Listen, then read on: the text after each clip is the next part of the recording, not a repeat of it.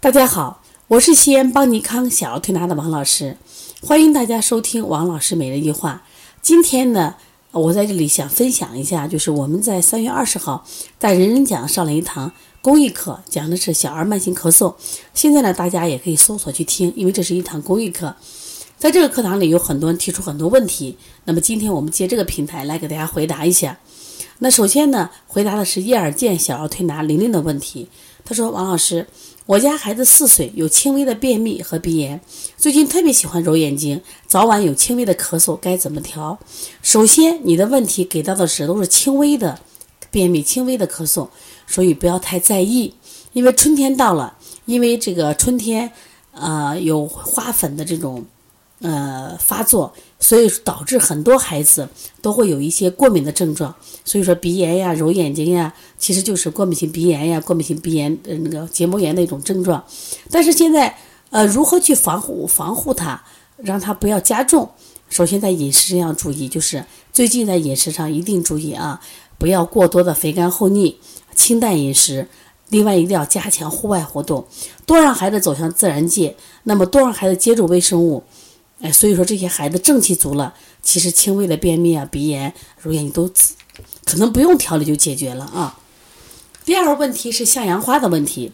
他说：“王老师，如果每个孩子都有这个肺脾肾心肝都有相应的问题，按照五行相生相克的特点，我们该从哪个脏腑开始入手调呢？”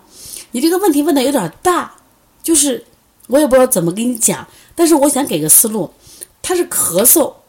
如果是咳嗽的话，首先它的病位是在肺，那我们就要找，他的咳嗽是肺本身出问题了，还是肝出的问题引起了肺有症状，还是脾出了问题，还是在肺上有症状，这是能判断出来的。所以说，当各个脏器都有问题的时候，你一把抓你就没有重点，应该解决什么呀？紧要问题。你比如说我们在讲慢性咳嗽的时候，比如这个小孩儿他。呃，早上起来咳嗽有痰，那我们可能怀疑他是什么呀？鼻后滴漏咳嗽，鼻后滴漏咳嗽跟谁有关系？我觉得跟肺有关系，跟脾有关系没？肯定跟脾有关系，因为肺脾虚的孩子就容易得得鼻炎呀。所以我们重点是什么呀？那么调肺脾，调什么呀？调鼻。那我别的就不用管。你比如还有现在好多孩子尿床，那一般三岁以下的小孩尿床，我们都考虑什么呀？他的肾的发育不好。但是一个八岁的孩子尿床。那我更多的考虑是心，为什么？你为什么憋不醒？就是为什么你夜里把你憋不醒？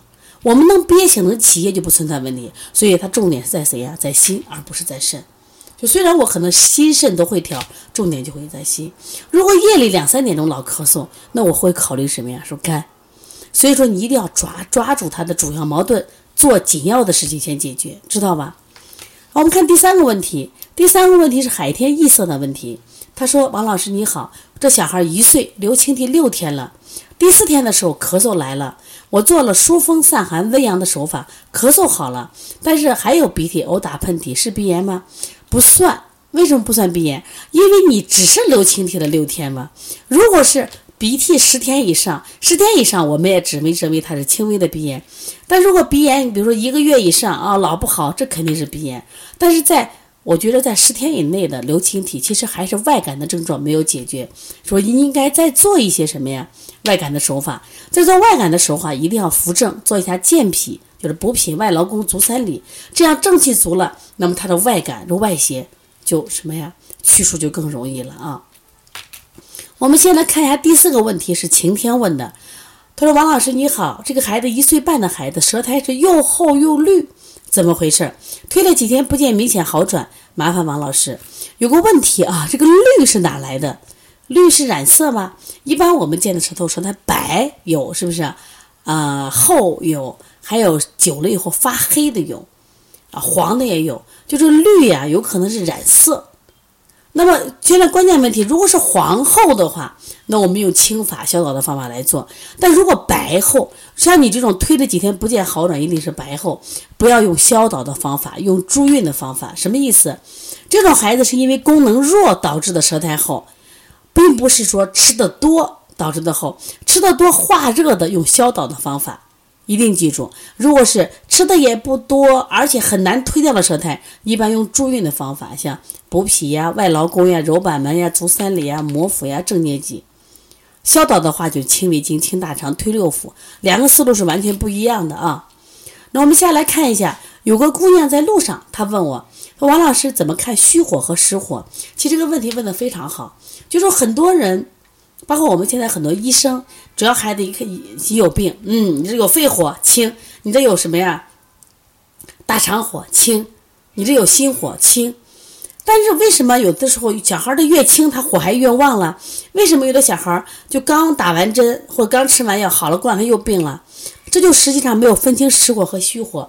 如果是实火的孩子，基本上你去清了他就好了。但是虚火的孩子那不对，虚火的孩子，我举个例子，比如说阴虚的火是水少了显得火旺，他其实火并不大，它是什么呀？你把水补上，这火就不就少了。你还有这个心肾不交的，上面有火，下面寒，是因为寒得很，它是水从小小便走了，显得上面有火。那这个时候要做心肾相交，我们反而要温补肾阳的，所以不能用清的，知道吧？那所谓的实火，就这孩子舌质红，舌苔黄厚，肌肉结实，大便干硬，小便黄赤，这叫实火。这实症的孩子应该实火多。我们现在看一下花花草草的问题。他说：“王老师，孩子舌尖无法舔上唇，说明啥问题？首先考虑舌系带的问题嘛。好多小孩的舌系带啊，就舌下面有一个系带，这个紧得很，所以他每次伸舌头没有舌尖，说他根本就舔不到上头。所以大家听明白了吗？那今天我们先解答到这里，后续啊，我们还继续解答。如果大家有什么问题的话，可以直接拨打我的电话幺三五七幺九幺六四八九。我顺便再说一下，这个慢性咳嗽呢是。”我们在人人讲开了一节公益课程，主要讲的这个小孩常见的就是慢性的咳嗽，像过敏性咳嗽、咳嗽变性哮喘，还有这个嗯胃食管反流的咳嗽，还有的是这个心因性咳嗽，还有这个感冒感冒后感染后咳嗽，都是不太好调的。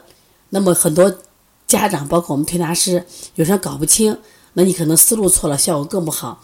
那这些慢性咳嗽，那我们在这个里边讲的非常详细。而这个慢性咳嗽出自于这个，我去年写了一本书《二十五种咳嗽的四合一疗法》。大家想购买的话啊，可以在淘宝搜“邦尼康小儿推拿店”来搜这种二十五咳二十五种咳嗽，也可以在邦尼康公众微信、帮你看公众微信，我们有一个有赞商城购买。那么购买的话，你可以加我们的微信号：幺七七九幺四零三三零七。